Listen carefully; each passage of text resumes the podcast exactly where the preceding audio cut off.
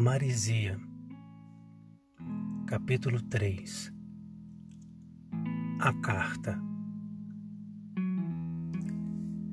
Já tiveram a sensação de estar sonhando o sonho perfeito e de repente você acorda?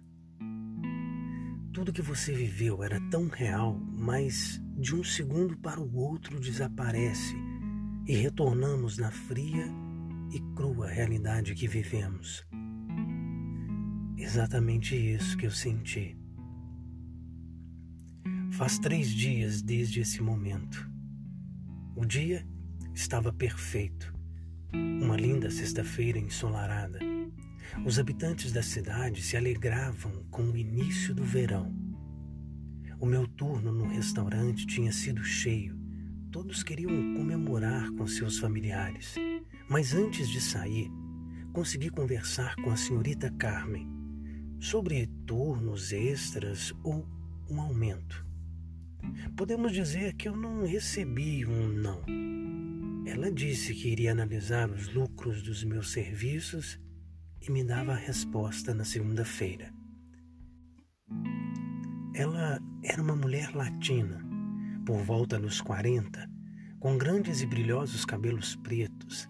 Sempre usava um batom vermelho bordô era alta e muito bonita para uma pessoa com sua idade. Logo após o trabalho, fui à clínica ajudar a Chloe com algumas caixas de produtos que acabara de chegar. Estava animado para vê-la. Como existia a possibilidade de ela ir para a capital no final do verão, eu tinha planejado muitas coisas para esse mês. Queria que ela fosse para lá com as lembranças de todo o amor que tem aqui. A clínica veterinária que a Chloe trabalhava não ficava muito longe do restaurante. Apenas seguia a margem das praias, atravessando a rua principal por volta de dez minutos. Quando cheguei, o caminhão acabara de partir e deixando as caixas ao lado de fora. E bem na porta, segurando uma prancheta, provavelmente para verificar as novas aquisições, estava ela. Chloe vestia uma sapatilha preta com uma calça jeans, blusa púrpura e seu cabido jaleco branco. Logo que cheguei, fui em tua direção, cumprimentá-la com um abraço e um beijo, e de prontidão comecei a carregar as mercadorias para dentro. Enquanto fazíamos isso, conversei sobre o verão que tinha planejado, mas ela estava estranha hoje. Não estava muito animada com a ideia pelo que aparentava. Eu sabia que tinha algo errado. Chloe era muito sonhadora, sempre viajava em nossas ideias extravagantes de casal. Tive de perguntar: Chloe, aconteceu alguma coisa? Você está um pouco dispersa hoje. Ela, sem mesmo se virar a mim, respondeu: Sim, é, é, quer dizer, tá tudo bem, não aconteceu nada.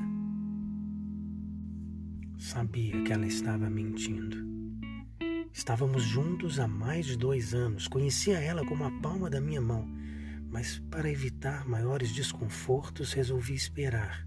Em algum momento ela iria me contar o que aconteceu. Mas a ansiedade por esse momento me corroía.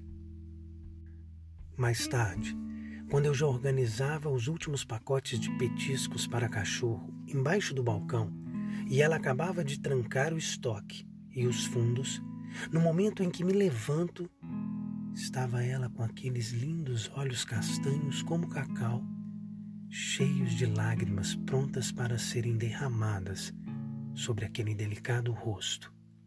Em sua mão, uma carta. Ela estende em minha direção e não sabia para qual deveria olhar, e ela continuava lá, estática. Peguei a carta em minhas mãos e virei para saber quem era o remetente. University College London. era da UCL, a terceira melhor universidade de Londres. Era sinal de que a pesquisa dela foi aceita, que teria conseguido a bolsa. Mas qual a razão de responderem tão cedo? Era apenas no fim do verão, de acordo com o Sr. Schmidt. Comecei a ler. Entre meio cumprimentos e burocracias estava. Cara senhorita Walker, adoraríamos a sua presença na nossa universidade este verão.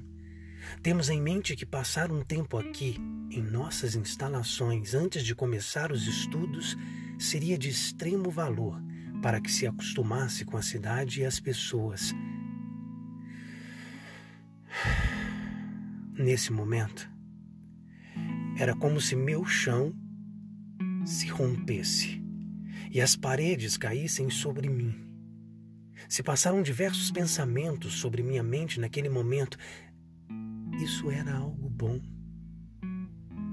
Mas também significava que ela iria partir mais cedo do que eu pensara. Não poderia passar aqueles momentos com ela e meus sentimentos, ainda que expressos, não estavam em sua totalidade. Ela poderia partir e, e, se esquecer de mim e do que tem aqui, e uma das suas últimas memórias comigo seriam sobre caixas e ração para cachorro. Meus olhos vidrados não esboçava reação alguma. Lentamente retorno a carta sobre o balcão, ainda olhando-a, e com os olhos já lacrimejando, fito seu rosto. O meu significado de amor a minha razão, o meu farol. Chloe já não segurava as lágrimas mais. Já era notável que ambos estávamos aos prantos. Atravessei o balcão e fui ao seu encontro. Nos abraçamos.